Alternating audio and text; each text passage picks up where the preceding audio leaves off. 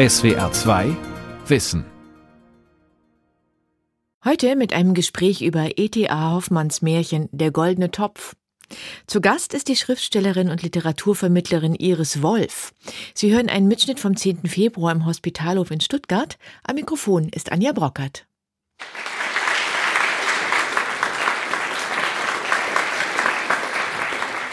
Herzlich willkommen zu unserem Sternchen-Themengespräch über E.T.A. Hoffmanns Märchen Der goldene Topf, eine der Prüfungslektüren im Deutschabitur in Baden-Württemberg. Das ist ein extrem fantasievoller und vieldeutiger Text, voller Geheimnisse, voller Magie, voller Schlangen, Salamander und was man sonst noch so braucht und natürlich auch voller Poesie. Dieser Text ist nicht ganz einfach zu knacken, aber wir wollen es heute versuchen zusammen mit der Schriftstellerin und Literaturvermittlerin Iris Wolf, die übrigens im Dezember mit dem Thaddeus Troll Preis ausgezeichnet wurde und mit dem Marie-Louise Fleißer Preis. Schön, dass Sie heute hier sind, hier im Hospitalhof in Stuttgart. Eingeladen hat das Literaturhaus Stuttgart zusammen mit SWR 2 und gekommen sind auch viele Abiturientinnen und Abiturienten. Herzlich willkommen. Frau Wolf, Ernst Theodor Amadeus Hoffmann, ETA Hoffmann, wurde zu seiner Zeit auch Gespenster Hoffmann genannt. Er gehörte zur Romantik, zur schwarzen Romantik und sein Kunstmärchen Der goldene Topf erschien 1814. Wie gespenstisch ist denn dieser Text vom Gespenster Hoffmann? Auf der einen Seite ist er unheimlich oder gruselig durch die ganzen Sinneseindrücke, die geschildert werden. Also das ist ja ein Text von hoher sprachlicher Qualität, der durch ganz viele Klänge und Farben und Sinneseindrücke auch ein Gefühl transportiert. Und ich glaube, der Leser der damaligen Zeit konnte sich schon ein wenig an diesem unheimlichen Gefühl, an diesem Gruselgefühl weiden. Und auf der anderen Seite ist es gerade durch den Humor des Textes und auch die Ironie, wird das immer wieder durch durchbrochen und die Illusion wird ja auch aufgehoben durch Mittel der Ironie. Ist es ein witziger Text? Ich finde, es ist ein humorvoller und lustiger Text auch. Ich weiß, das ist schwierig vielleicht auf den ersten Blick zu sehen, aber gerade diese direkten Leseransprachen, die finde ich zum Beispiel großartig. Oder manchmal geschieht auch so ein kleiner Seitenhieb zu einer Figur hin in dem Text. Mhm. Ja. Sie haben ja jetzt als Literaturvermittlerin schon oft über diesen Text gesprochen für Schülerinnen und Schüler in Veranstaltungen zur Vorbereitung aufs Abi. Aber jetzt mal jenseits dessen. Sie sind Schriftstellerin. Was begeistert Sie persönlich aus Ihrer beruflichen Perspektive quasi an diesem goldenen Topf? Also zum einen natürlich die Erzählweise. Hier wird auf ganz engem Raum eine ganz dichte Welt auch erzählt. Und zum anderen ist es dieser Anspruch des Textes oder der Romantik überhaupt, dass die Welt durch Poesie verändert werden kann. Und ich denke, da werden wir heute vielleicht auch noch mal näher darauf eingehen. Aber dieses Zutrauen an Sprache, an Literatur, an Poesie, den finde ich großartig. Meinen Sie denn, dass dieser Text heute doch funktioniert? Oder warum sollten wir ihn heute lesen? Das fragen sich vermutlich auch ziemlich viele Schülerinnen und Schüler. Also der Text äh, beschreibt ja zum Beispiel in diesem Märchen Atlantis von einer Zeit, in der der Mensch noch verbunden war mit der Natur und auch die Sprache der Natur verstehen konnte. Und die Menschen vor 200 Jahren hatten den Eindruck, dass sich der Mensch von der Natur entfernt hat und die Sprache der Natur nicht mehr verstehen kann. Und das ist doch beeindruckend, finde ich, dass Intellektuelle und Künstler der damaligen Zeit schon diesen Eindruck hatten, weil es passt ja sehr gut in unsere Zeit heute, in der der Mensch scheinbar aus den Augen verloren hat, dass er die Natur braucht. Das ist wirklich eine Aktualität des Textes. Aber auch dieses Zutrauen an Sprache. Heute, wir leben auch in einer Welt, in der die Deutung oftmals vor der offenen Erfahrung kommt. Wir kommen immer mit unseren Deutungen und Konzepten und wir wollen ein klares Ja und ein klares Nein haben. Und dieser Text zeigt zum Beispiel auch, dass es eine Vieldeutigkeit gibt, dass Dinge nicht nur schwarz oder weiß sind, dass man sie aus verschiedenen Richtungen betrachten kann und fordert auch heraus, eine Mehrdeutigkeit zuzulassen der Wahrnehmung. Und das wäre etwas, was uns dieser Text beibringt und warum man ihn heute eigentlich nochmal aktualisieren könnte für sich selber bei der Lektüre. Ja. Wo liegen für Sie die zentralen Konfliktlinien in diesem Text? Also zum einen gibt es ja diese beiden Welten. Es gibt die Alltagswelt durch das Personal der Konrektor Paulmann und Registrator Herbrand und Veronika. Das ist ganz klar die normale Alltagswelt. Und dann gibt es die Zauberwelt und die hat auch ein Personal, den Archivarius Lindhorst, Serpentina und das Äpfelweib. Und unser Protagonist Anselmus ist zwischen diesen beiden Welten hin und her gerissen. Es sind zwei Einladungen, sein Leben zu gestalten. Auf der einen Seite kann er sich ein Leben in der bürgerlichen Welt vorstellen als Hofrat. Er könnte Veronika heiraten. Und sie träumt ja auch davon, ein Leben im materiellen Wohlstand zu führen und sich im Erker sitzend im Negligé bewundern zu lassen. Das ist eine ganz klare Einladung. Und auf der anderen Seite verliebt er sich in Serpentina und hier liegt das Versprechen einer Zauberwelt Atlantis, in die er zurückkehren kann. Und er ist hin und her gerissen in diesem Text, für welche der beiden Wirklichkeiten er sich entscheiden soll. Mhm. Also es sind eigentlich relativ viele Konfliktlinien. Ich glaube, da kommen wir dann im Gespräch noch drauf. Jetzt wird dieses Märchen als ein Kunstmärchen bezeichnet. Was ist ein Kunstmärchen? Im Vergleich zu was? Sie kennen ja alle die Volksmärchen, die die Gebrüder Grimm gesammelt haben. Die fangen meistens an mit Es war einmal, also sind an einem unbestimmten Ort in einer unbestimmten Zeit angesiedelt. Und ein Kunstmärchen wiederum ist von einem Dichter verfasst der damaligen Zeit, also damals Goethe, Tieck, Novalis, alle haben Märchen geschrieben. Und das Revolutionäre an diesem Märchen ist ja auch, dass es eine ganz konkrete Zeitangabe, Ortsangabe hat. Das heißt, wir wissen, es spielt in Dresden. Man kann anhand dieses Textes durch die Stadt gehen, an die einzelnen Orte. Und das war revolutionär für die damalige Zeit und zeigt aber auch schon mal, die Zauberwelt ragt in unsere Alltagswelt hinein. Ja, das sind keine zwei getrennte Welten, sondern wir können sie in unserem Alltag erfahren. Und Novalis zum Beispiel hat diesen schönen Satz gesagt, der Märchendichter ist ein Seher der Zukunft. Also man hat dem Dichter oder dem Märchendichter zugetraut, dass er eine Vision der Welt entwickeln kann. Wir hören jetzt mal in den Text hinein. Wir haben den Anfang der ersten Vigilie. Was eine Vigilie ist, das erklären wir dann gleich noch.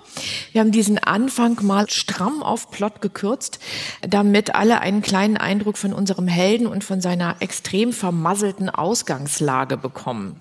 Johannes Wördemann liest. Am Himmelfahrtstage nachmittags um drei Uhr rannte ein junger Mensch in Dresden durchs Schwarze Tor und geradezu in einen Korb mit Äpfeln und Kuchen hinein, die ein altes, hässliches Weib feilbot, so dass alles, was der Quetschung glücklich entgangen, hinausgeschleudert wurde und die Straßenjungen sich lustig in die Beute teilten, die ihnen der hastige Herr zugeworfen.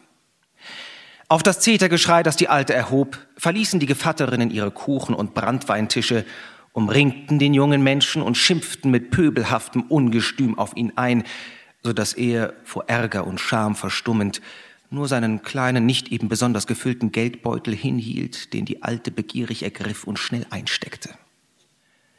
Nun öffnete sich der festgeschlossene Kreis. Aber indem der junge Mensch hinausschoss, rief ihm die Alte nach.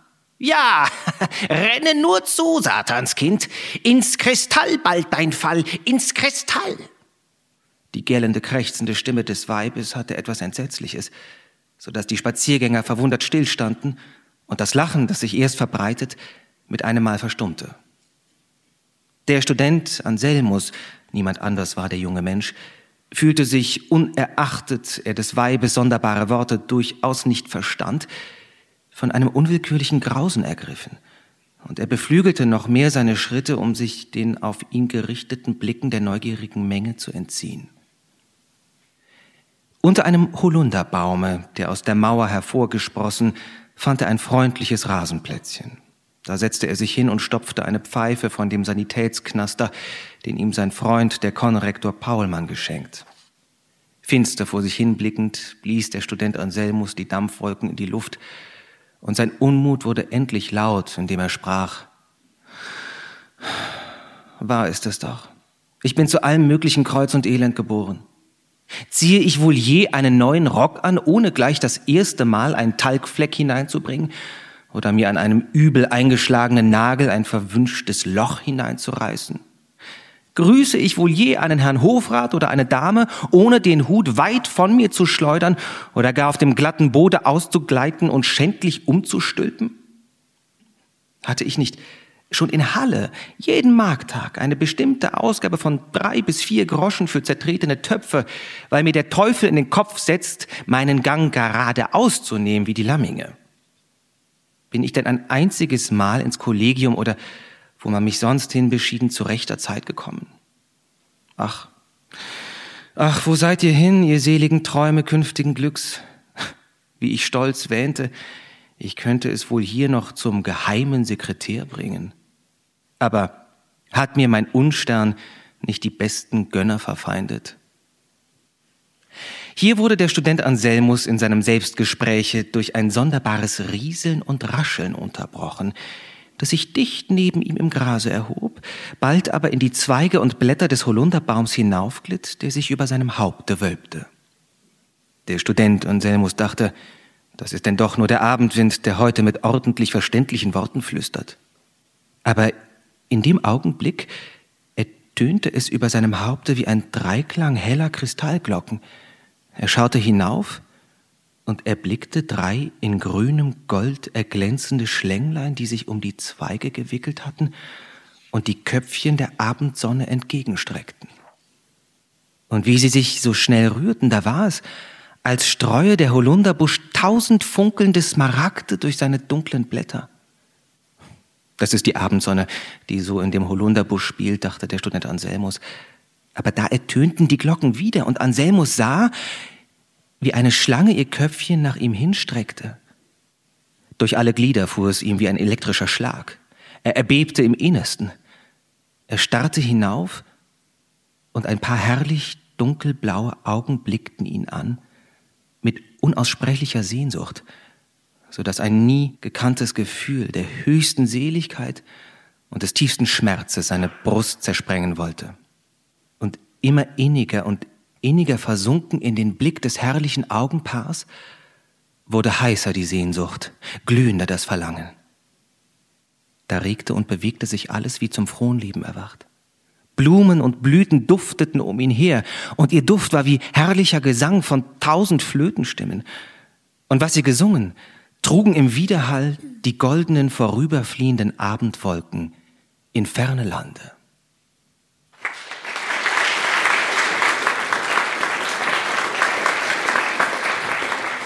Ja, danke schön, Johannes. Da hat er sich verknallt. in wen? In ein kleines Schlänglein, ja, eine mhm. Schlange. Mhm. Aber wer ist das? Also ich finde diese Szene ganz, ganz toll und auch sehr schön gelesen. Man merkt, wie lebendig der Text ist. Und ich glaube, wenn man ihn spricht, dann wird er auch nochmal ganz bildhaft und anders. Anselm, der wird ja gleich zu Beginn charakterisiert als ein Tollpatsch und ähm, jemand, der sich auch ein bisschen selber leid tut. Also er ist ein bisschen wehleidig und klagt über seinem Leben herrscht ein Unstern und er ist auch ein bisschen konfliktscheu, weil ich meine, er tritt in diesen Korb und er gibt sofort sein ganzes Geld her. Warum eigentlich? Ne? Er könnte ja auch sagen, passiert und weitergehen. Und dann sitzt er jetzt jammernd unter diesem Holunderbaum und tut sich selber leid und plötzlich hört er wieder diese Kristallglocken. Und wir haben ja auch gerade gehört, das Äpfelweib spricht ja schon den Orakelspruch aus, ins Kristall dein Fall. Das passiert ja auch später. Und dann hört er diese Kristallglocken und verliebt sich in eine Schlange. Und diese Schlange ist die Tochter des Archivarius Lindhorst.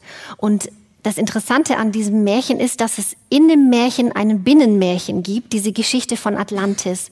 Also ich finde, es ist wirklich für die heutige Zeit ein schwerer Text, was auch an dem teilweise veralteten Vokabular liegt. Und man tendiert dazu vielleicht, dieses Binnenmärchen von Atlantis ganz rasch hinter sich zu bringen und zu lesen, weil man denkt, was ist das denn jetzt? Ein Geisterfürst und Phosphorus und Atlantis versteht man alles nicht. Aber lesen Sie dieses Märchen von Atlantis ganz aufmerksam, weil eigentlich ist hier auch der Schlüssel zum Text. Man erfährt eben wirklich von der Vergangenheit des Archivarius, auch seiner großen Liebe und ähm, wie das alles weiterging. Und es hat auch eine Bedeutung für die Zukunft von Anselmus dieses mhm. Märchen von Atlantis. Ja. Lassen Sie uns noch mal kurz zurückgehen unter diesen Holunderbaum. Also da sitzen diese Schlangen und umsäuseln ihn sozusagen. Er verliebt sich. Die zentrale Schlange ist Serpentina, in die er sich dann explizit verliebt. Das ist die mit diesen tollen blauen Augen. Wer ist diese Serpentina oder was ist diese Serpentina? Wie interpretieren Sie die? Für mich sind beide Frauenfiguren eigentlich Wegweiserinnen, Symbole für zwei verschiedene Lebensformen. Mhm. Ja? Die eine Lebensform ist die bürgerliche Welt, in der man einen Brotberuf ergreift, in dem man heiratet, eine Familie gründet und so weiter. Und die zweite Lebensmöglichkeit ist eben ein künstlerisches Dasein. Dieses künstlerische Dasein ist mit großen Unsicherheiten verbunden. Also als freier Künstler muss man gucken, wo das Geld herkommt. Und E.T.A. Hoffmann hat diese Erfahrung wirklich fünf Jahre in Bamberg wirklich zutiefst auch gemacht, dass er sich über Wasser halten musste mit verschiedenen Jobs und so weiter. Und diese Erfahrung floss in diesen Text ein.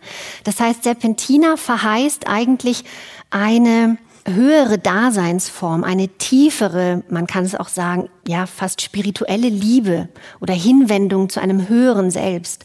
Und die Romantiker sagten, dass man durch die Liebe Zugang findet zu dem Menschen, der man eigentlich sein sollte. Ja, wir alle haben ja die große Aufgabe herauszufinden, wer wir eigentlich sind oder was unser eigentlicher Weg ist im Leben oder welchen Beruf wir ergreifen sollen. Das ist nach dem Abitur, das ist so eine wichtige Entscheidung, die jeder zu treffen hat.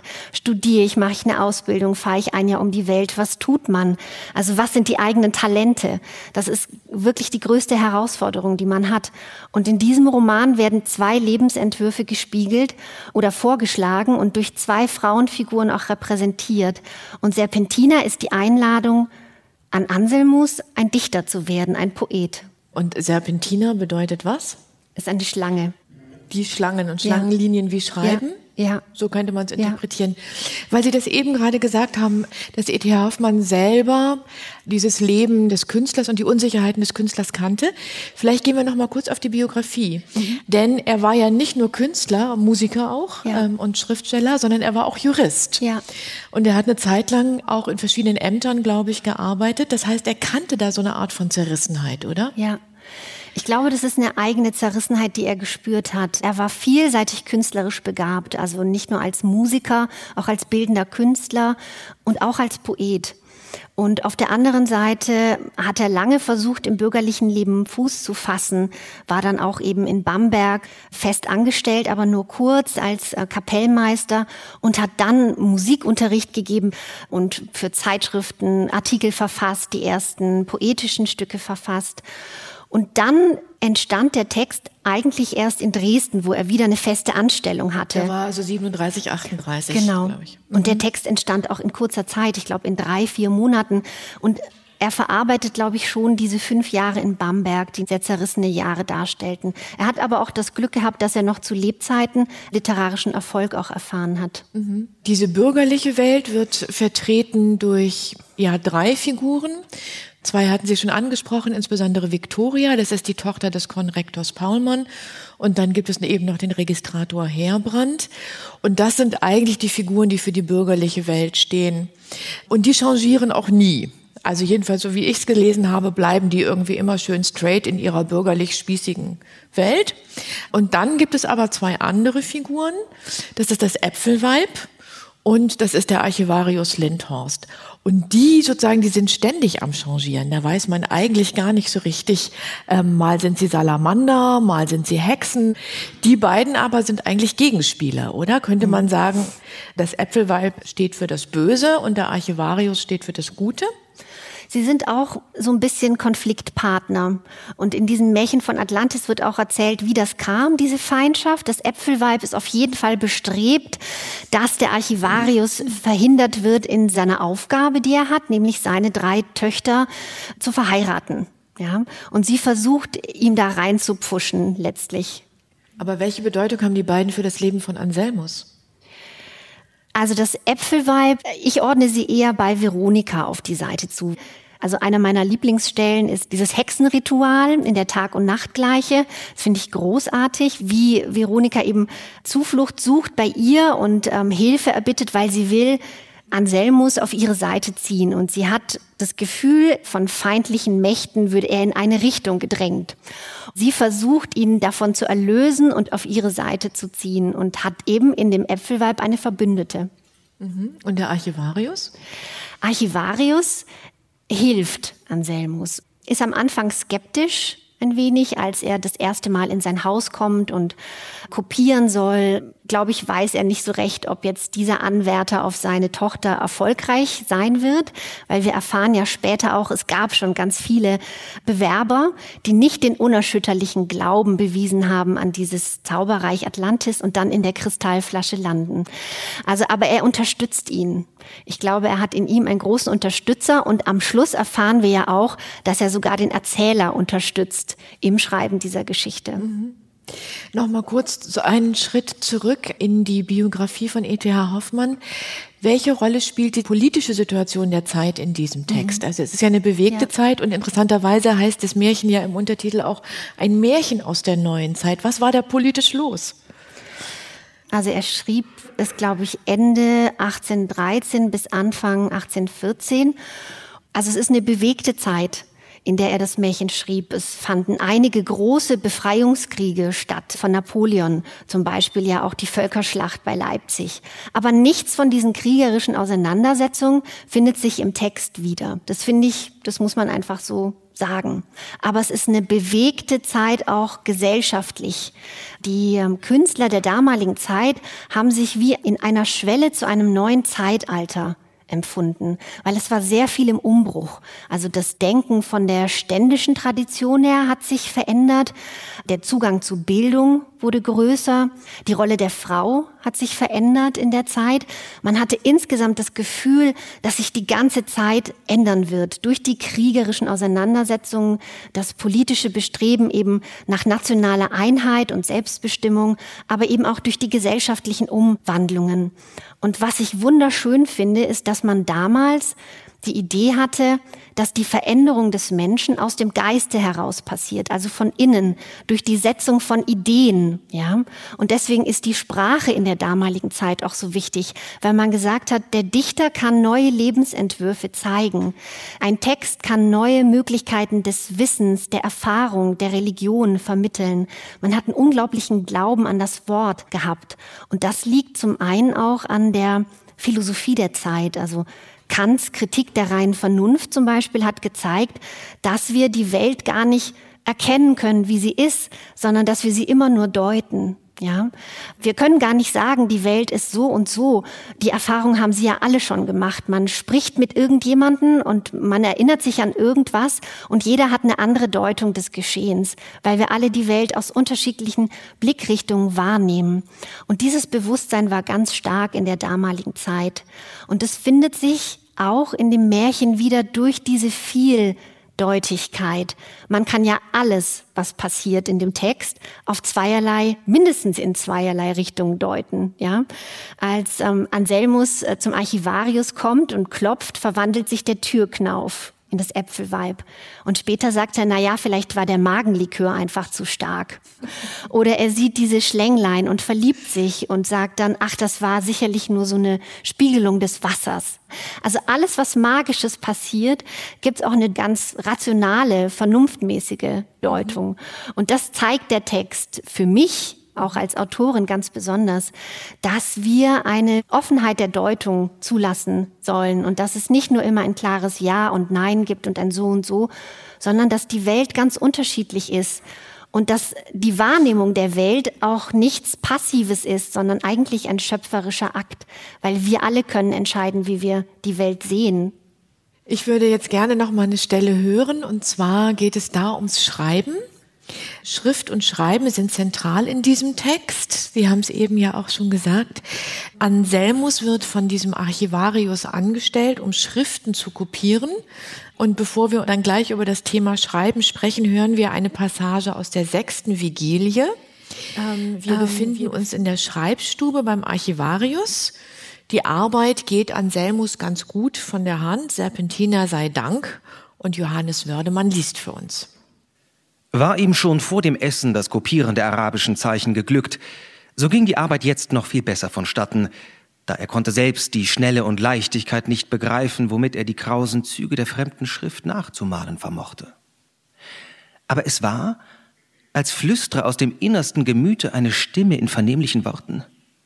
Ach, könntest du denn das vollbringen, wenn du sie nicht in Sinn und Gedanken trügest? Wenn du nicht an sie, an ihre Liebe glaubtest? Da wehte es, wie in leisen, leisen, lispelnden Kristallklängen durch das Zimmer. Ich bin dir nahe, nahe, nahe. Ich helfe dir. Sei mutig, sei standhaft, lieber Anselmus. Ich mühe mich mit dir, damit du mein werdest. Und so, wie er voll innern Entzückens die Töne vernahm, wurden ihm immer verständlicher die unbekannten Zeichen. Er durfte kaum mehr hineinblicken in das Original, da es war, als stünden schon wie in blasser Schrift die Zeichen auf dem Pergament und er dürfe sie nur mit geübter Hand schwarz überziehen.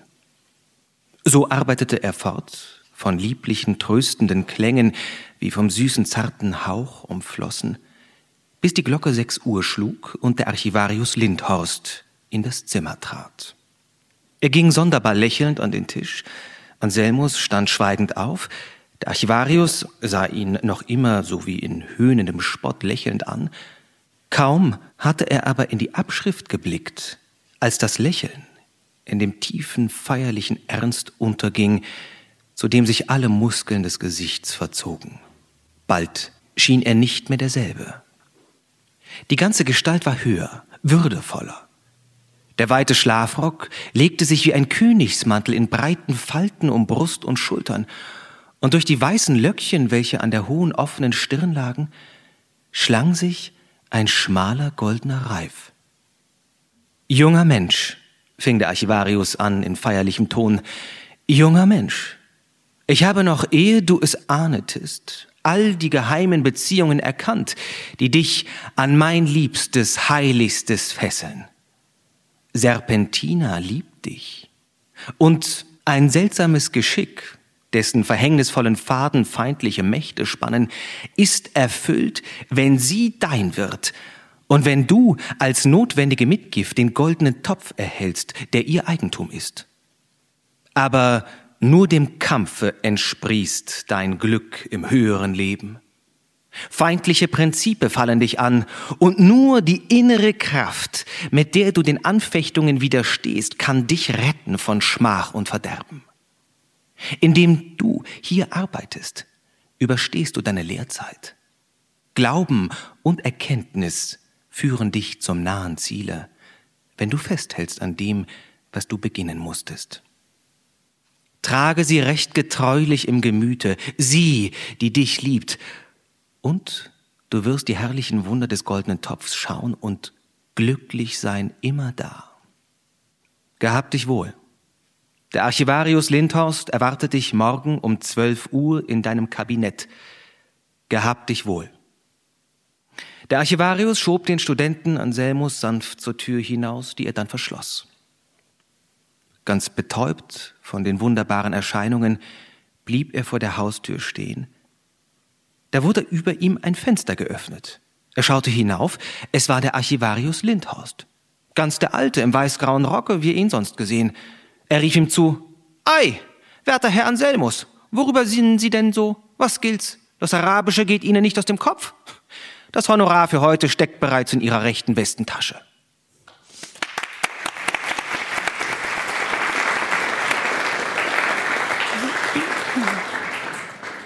Ja, das ist interessant. Der Archivarius hält hier ja eine sehr interessante Ansprache. Also es geht um Kampf und Durchhalten und dranbleiben. Um was geht's denn?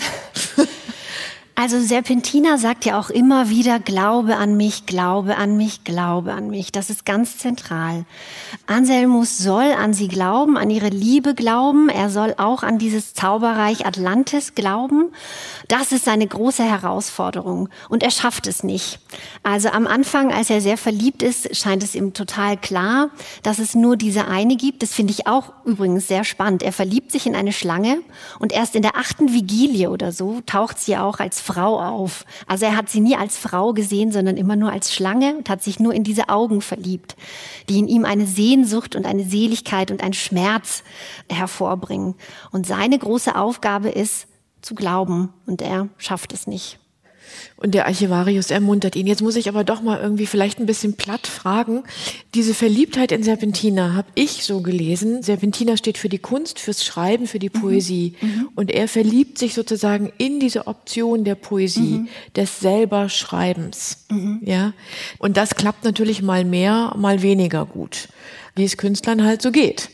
Wie sehen Sie das? Ist das zu einfach? Nein, also ich hätte es genauso auch gedeutet. Ähm, wenn man künstlerisch tätig ist, ist eine der größten Herausforderungen Selbstzweifel aushalten. Weil man geht ja nicht zum Beispiel ich als Autorin an einen Text ran und sage, oh, ich werde jetzt einen großartigen Text schreiben und mir fällt auch immer ein, wie die Geschichte weitergeht. Überhaupt nicht. Ich schalte einfach den Rechner morgens an und guck, ob was passiert. Ich muss einfach auftauchen. Ich muss da sein. Ich muss Bereitschaft signalisieren, ja, meinem Text, meinen Figuren, dass ich für sie da bin, um ihre Geschichte aufzuschreiben, weil jede Geschichte, die ich schreibe, hat eine eigene Logik. Ich mache mir nie einen Plan und sage, das passiert am Anfang, in der Mitte und am Schluss, sondern ich arbeite gern mit dem Zufall und auch irgendwie mit einem Gespür, das sich irgendwann entwickelt für den Text.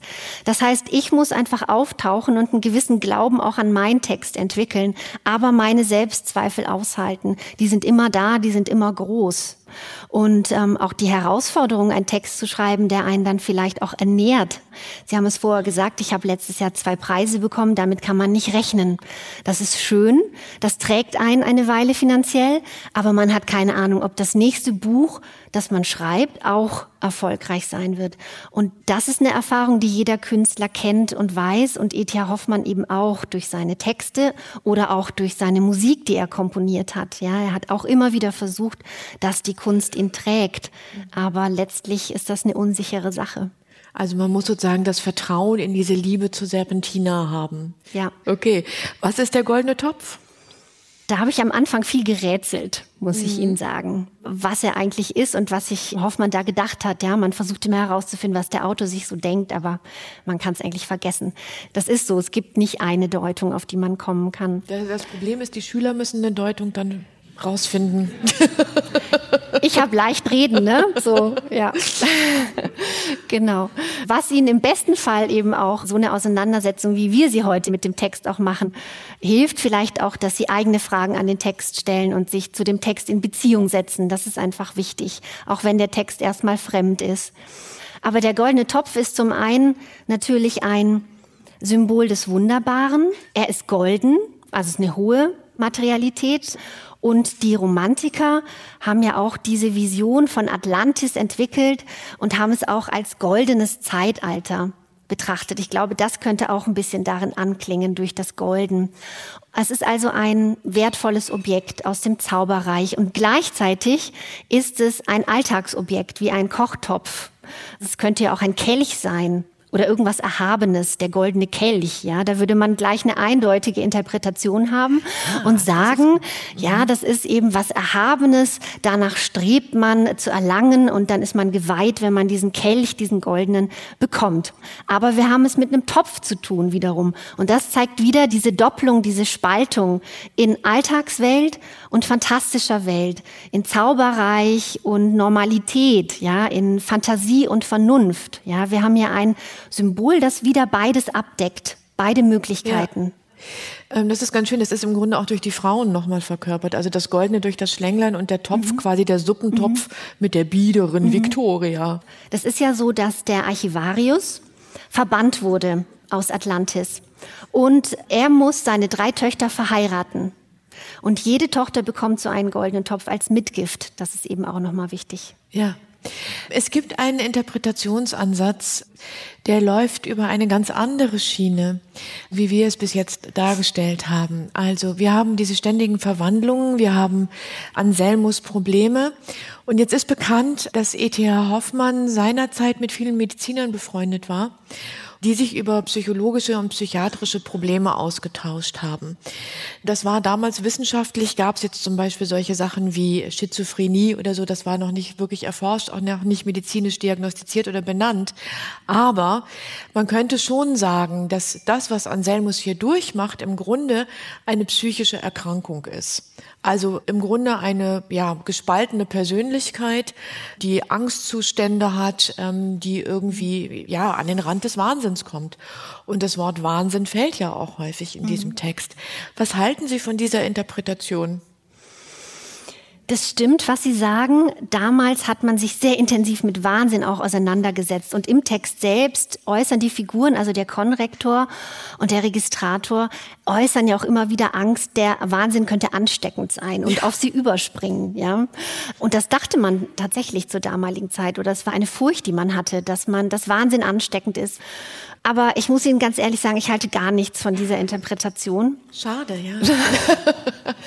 Sie hätte es ein bisschen einfacher gemacht. Weil ja. ich generell überhaupt nichts davon halte, dass man eine Norm definiert, von der heraus Abweichung dann sofort als Selbstgefährdung oder gesellschaftsgefährdend diagnostiziert werden. Das machen wir sehr gerne. Wir sagen, das ist die Norm und in diesem Rahmen ist alles in Ordnung und was darüber hinausgeht, macht mir Angst und hat nichts mit mir zu tun oder ist krank und nicht gesund. Und was der Text ja auch will, ist diese ganz eindeutigen Zuweisungen auflösen. Die Romantiker haben zum Beispiel Wahnsinn auch als eine Form von intensiverer Weltwahrnehmung gedeutet. Mhm. Ja, also und ich glaube manchmal, dass so ein bisschen mehr Wahnsinn uns allen irgendwie auch gut tun würde. Es gibt eine Szene, in der es nicht so wahnsinnig zugeht, aber mindestens mal ziemlich rauschhaft, wie übrigens in den anderen Sternchen-Thementexten auch. Da gibt es ja auch dieses Motiv des Rausches im Steppenwolf und im Faust auch. Hier ist es jetzt eine Punschgesellschaft, die sogenannte Punschgesellschaft, also der Paulmann, Konrektor Paulmann, der Herbrand, die Viktoria und Anselmus sitzen zusammen und man würde heute sagen, geben sich ordentlich die Kante. Also trinken so viel Punsch, dass sie doch ziemlich besoffen sind.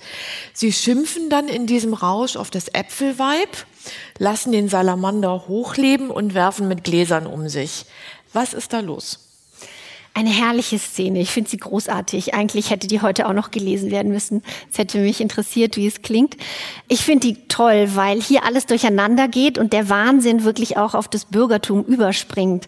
Also man ist auch als braver Bürger nicht sicher vor rauschhaften Zuständen oder man hat auch als braver Bürger Anteil am Wunderbaren, ja, und zwar entweder im Traum, in der Liebe oder durch Drogen, ja, hat man eben einen leichteren Zugang zu dieser anderen Welt. Und das alles kulminiert ja auch in diesem Ausruf von Anselmus, als er ruft, Serpentina, Veronika, also mit Ausrufezeichen. Ne? Also beide Welten stürmen hier aufeinander ein. Und als sie am nächsten Morgen das Zimmer betreten, glaube ich, schwimmt die Perücke noch im Punsch. Das finde ich einfach immer. Das sind so kleine augenzwinkernde Momente. Mhm. Ja. Was wir jetzt ganz vergessen haben, ist noch mal kurz zu erklären, was eine Vigilie ist. Mhm. Vielleicht könnten Sie das noch mal kurz machen, mhm. weil es hat auch ein bisschen mit den verschiedenen Erzählebenen zu tun. Mhm. Eine Vigilie ist eine Nachtwache und da der Erzähler, der für mich übrigens auch eine Figur des Romans ist, also der Erzähler, der das aufschreibt, ist nicht gleichzusetzen mit dem Autor E.T.A. Hoffmann, sondern auch eigentlich eine Figur des Romans. Und er schreibt diese Geschichte in Nachtwachen auf. Und deswegen gliedert er es auch in zwölf Nachtwachen.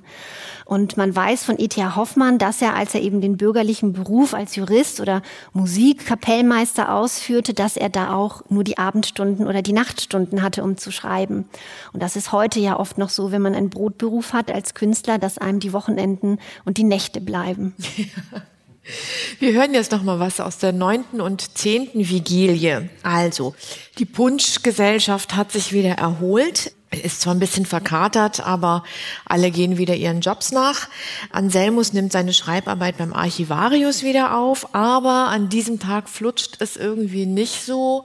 Diese arabischen Zeichen, die er kopieren muss, die erscheinen ihm alle so versteinert, fast wie so ein marmorner Text.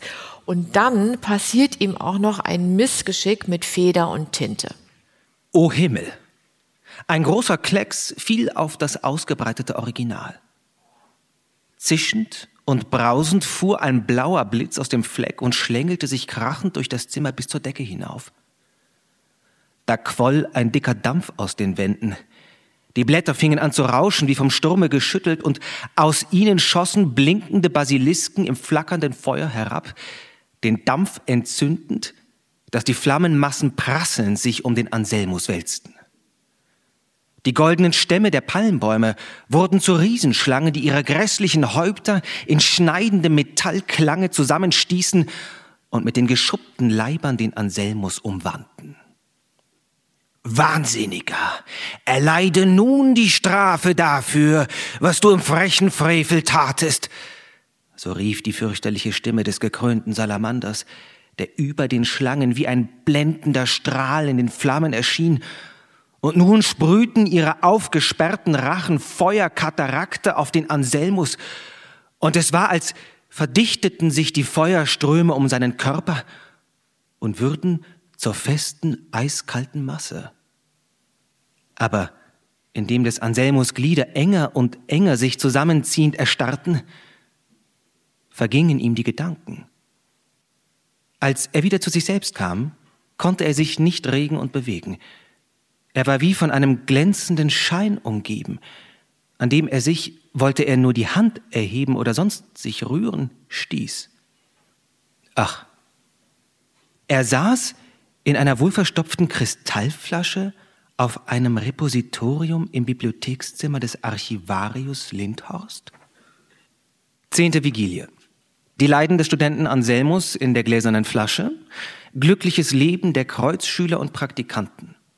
Die Schlacht im Bibliothekszimmer des Archivarius Lindhorst, Sieg des Salamanders und Befreiung des Studenten Anselmus. Mit Recht darf ich zweifeln, dass du, günstiger Leser, jemals in einer gläsernen Flasche verschlossen gewesen sein solltest. Es sei denn, dass ein lebendiger, neckhafter Traum dich einmal mit solchem feeischen Unwesen befangen hätte. War das der Fall, so wirst du das Elend des armen Studenten Anselmus recht lebhaft fühlen. Hast du aber auch dergleichen nie geträumt, so schließt dich deine rege Fantasie, mir und dem Anselmus zu gefallen, wohl auf einige Augenblicke in das Kristall ein.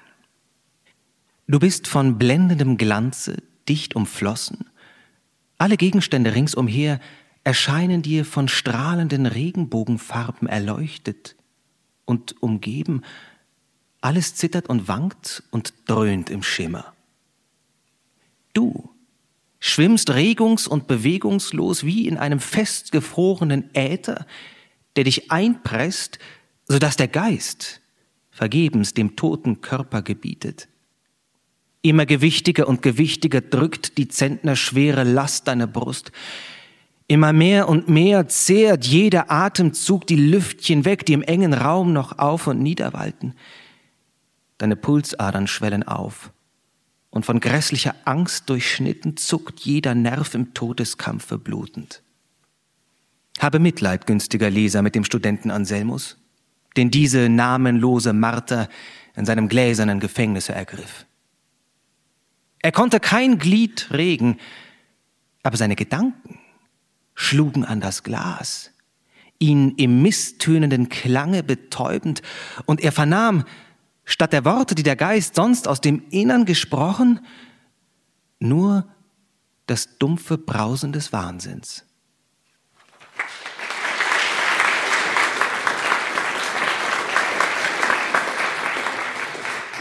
Also in meiner Interpretation hat das Krankheitsbild jetzt ungefähr seinen Höhepunkt. Wie sehen Sie es? Naja, also er hat jetzt eben letztlich den großen Wunsch Serpentinas nicht erfüllt. Er hat nicht einen unerschütterlichen Glauben bewiesen an ihre Liebe. Er hat ihre Liebe verraten. Er ist in Zweifel gekommen, ob nicht die andere Welt, also die bürgerliche Welt, die bessere für ihn wäre. Und dann passiert ihm das Missgeschick, auf das wir alle gewartet haben, weil es ist ja schon auch erstaunlich, dass so ein Tollpatsch, er wird ja am Anfang als Tollpatsch auch charakterisiert, dass ausgerechnet ihm die Aufgabe übertragen wird, so wertvolle Manuskripte zu kopieren. Es geschieht also, dass er kleckst und er wacht in einer Kristallflasche auf. Er ist also eingesperrt. Das ist die Strafe, die ihn erwartet. Und er sieht sich um und entdeckt, dass auf dieser Anrichte, auf diesem Regal noch weitere Glas oder Kristallflaschen sind mit anderen Anwärtern, die auch alle versucht haben, ihren Glauben zu bewahren und Manuskripte kopiert haben und vielleicht einen Fehler begangen haben. Aber das Interessante ist, dass diese ins Kristall eingesperrte, diese jungen Männer, dass die gar nicht wissen, dass sie ins Kristall eingesperrt sind. Und dass sie sagen, wieso? Wir sind doch glücklich, uns geht's gut. Und Anselmus sagt, wieso? Aber ich bin im Kristall und ich kann mich nicht bewegen. Meine Deutung ist hier eher, dass die wagemutige These ist, dass alle Menschen letztlich eingesperrt sind in Kristallflaschen, wenn sie nur an eine Welt der Vernunft und Rationalität glauben und nicht versuchen, die große Ganzheit des Lebens zu erfahren, eben mit der anderen Seite, also die Zauberseite oder die märchenhafte Seite, die fantastische Seite, die Welt der Fantasie. Also wenn man nur auf Rationalität und Vernunft setzt, ist man eingesperrt ins Kristall und weiß aber nicht, dass man ein Gefangener ist. Ich finde es fast interessant, so, es erinnert mich an den Buddhismus auf eine Art. Ja, dass der Buddhismus sagt ja, wir schlafen alle und es geht darum zu erwachen letztlich. Und was hilft es? Ähm, also wie erwacht man? Wie wird man zu einem ganzen, vollständigen Menschen? Ja. Interessant ist ja hier, dass der Leser direkt angesprochen wird. Also es gibt ein paar Stellen in diesem Märchen, wo man den Leser, wo der Leser sich direkt angesprochen fühlen darf. Hier ist es nochmal sehr explizit. Was bezweckt E.T.H. Hoffmann wohl damit? Ich mag diese Leseransprachen ja sehr. Ja, das haben ja, wir vorhin schon gesagt. Das, ja. ähm, ich finde, die sind wahnsinnig humorvoll und hier wird auch einfach mit diesem Erzählen gespielt. Also die Illusion einer durchgängigen Erzählung wird aufgehoben durch diese Leseansprachen. Und ähm, das kennen wir ja alle zum Beispiel auch von House of Cards, ja, wo Kevin Spacey die Illusion der Erzählung durchbricht, indem er sich der Kamera direkt zuwendet und immer wieder die Zuschauer anspricht. Ja, es ist also ein erzählerischer Kniff, der wiederum zeigt, es sind zwei Welten und vielleicht auch so ein kleines Warnschild, trau dem nicht ganz, was du hier hörst, ja, es ist nur eine Erzählung. Also, und äh, innerhalb des Märchens hat die vielfältige Funktion. Also der Leser wird immer wieder auch ähm, angesprochen, so glaube an diese Welt, die ich dir erzähle, dass es wirklich so passiert oder hab doch Mitgefühl mit den Figuren. Also der Erzähler versucht den Leser auf seine Seite zu ziehen und für die Glaubwürdigkeit des Geschehens auch zu werben. Dieses Märchen quillt über vor Fantasie. Ich glaube, das ist jetzt schon deutlich geworden, auch für diejenigen, die den Text noch nicht gelesen haben. Es sind wahnsinnig viele Motive drin. Also wir haben die Schlangen, den Salamander, das Kristall. Also jetzt sitzt er eben in dieser Kristallflasche, was das Äpfelweib ja schon prognostiziert hatte. Es gibt Spiegel, es gibt dieses Lispeln, es gibt Smaragde, also es gibt den goldenen Topf. Ähm, der Archivarius trägt auch nochmal einen goldenen Reif. Also es ist schon wirklich alles wahnsinnig märchenhaft. Ehrlich gesagt, ich finde es manchmal ein bisschen überladen. Wie geht's Ihnen? Also beim ersten Lesen auch. Ich finde, es ist wirklich kein leichter Text für die heutige Zeit, weil es auch so dicht gewebt ist. Und diese ganzen altertümlichen Wendungen, ja, Kredenzen und was weiß ich. Teilweise sind das Wörter, die ich noch von meiner Großmutter kenne, aber auch nur, weil ich in Siebenbürgen groß geworden bin, wo wiederum eine alte, veraltete Sprache irgendwie herrschte, die auch mit der jetzigen Sprache, also ja, anders ist einfach. Es ist ein sehr, sehr dicht gewebter Text und ähm, Hoffmann mutet den Leserinnen und Lesern auch einiges zu. Aber nichts ist zufällig an diesem Text. Also ich kann es schon verstehen, warum der Text ausgewählt wurde als abiturrelevante Lektüre, weil man hier auch zeigen kann, nichts ist zufällig. Es ist kein Zufall, dass es Äpfel sind und nicht Birnen. Es ist kein Zufall, dass Serpentina Serpentina heißt, dass es unter einem Holunderbusch anfängt, dass es zwölf Kapitel sind. Das alles kann man symbolisch aufdröseln. Ja?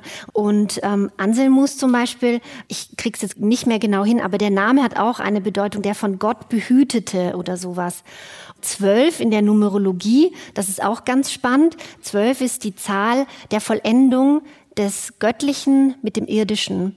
Also das Irdische hat die Zahl vier und das Göttliche die Zahl drei und zwölf ist sozusagen die Vollendung. Und am Schluss ist das Märchen ja auch vollendet, weil Anselmus ist in Atlantis und lebt auf seinem Rittergut und für ihn ist dieser Weg ja geglückt. Und wir alle anderen, also damit wird gespielt, sind da noch auf dem Weg dahin, auch der Erzähler. Und Atlantis ist ein mythischer Ort. Ja, das ist ganz gut. Das dürfen wir nicht vergessen, Atlantis. Das ist, ich glaube, aus dem vierten Jahrhundert schon eine Idee eines idealen Staates. Und es gibt viele, die versucht haben, diesen Ort tatsächlich auf der Landkarte zu lokalisieren. Also man hat gedacht, es ist eine untergegangene Insel, die durch eine Naturkatastrophe zerstört wurde. Und dort lebte der Mensch eben in einem perfekten Zusammenleben, gesellschaftlich miteinander, aber auch in Einklang mit der Natur. Und das war immer so die Version eines idealen Zusammenlebens.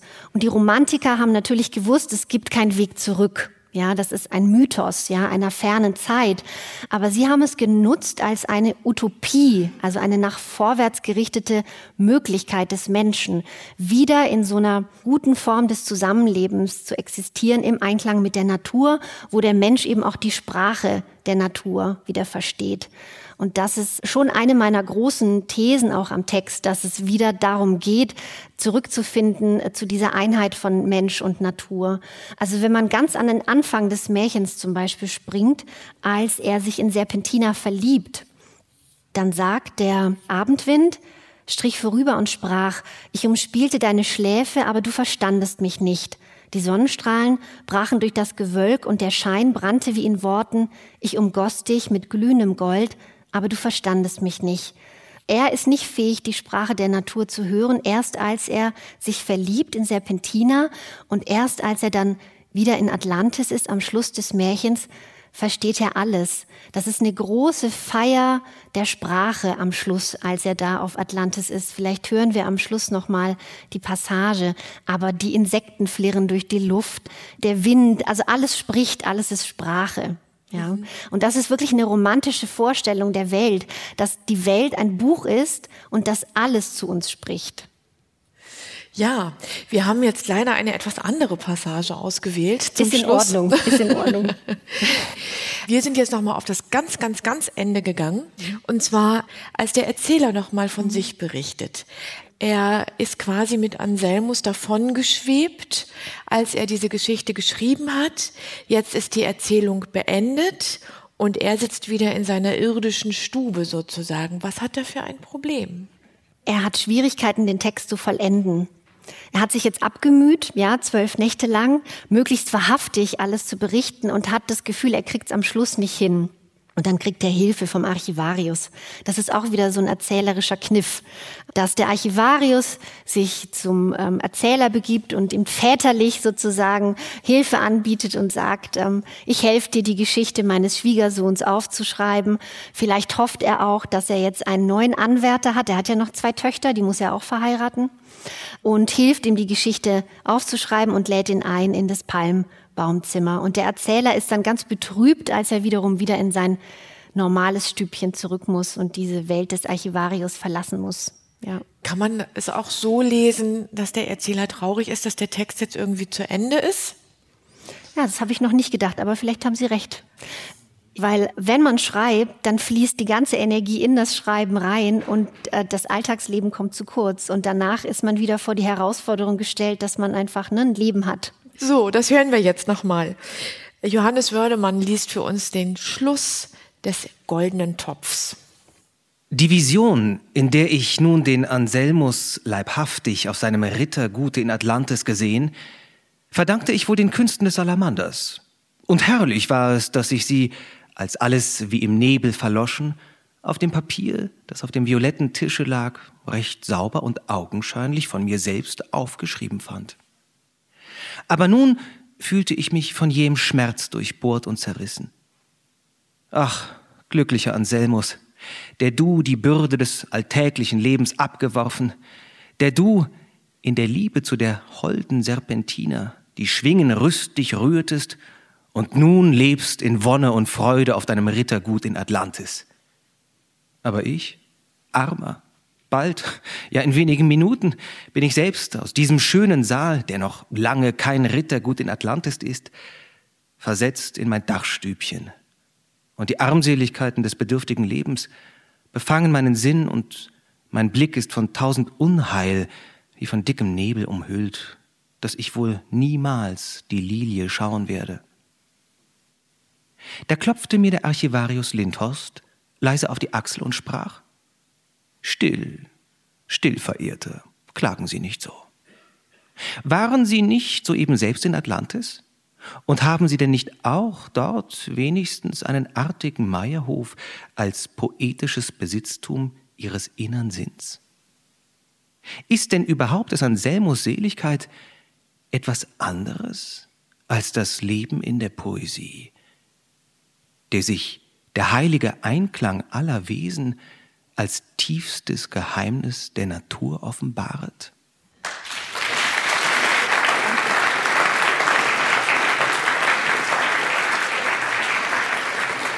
Vielen Dank, Johannes Wörnemann, für die Lesung und vielen Dank an die Schriftstellerin und Literaturvermittlerin Iris Wolf.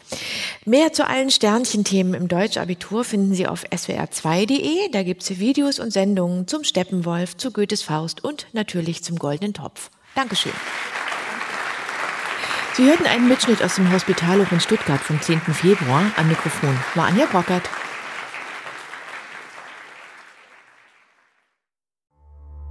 Die Welt verstehen. Jeden Tag. SWR2 Wissen.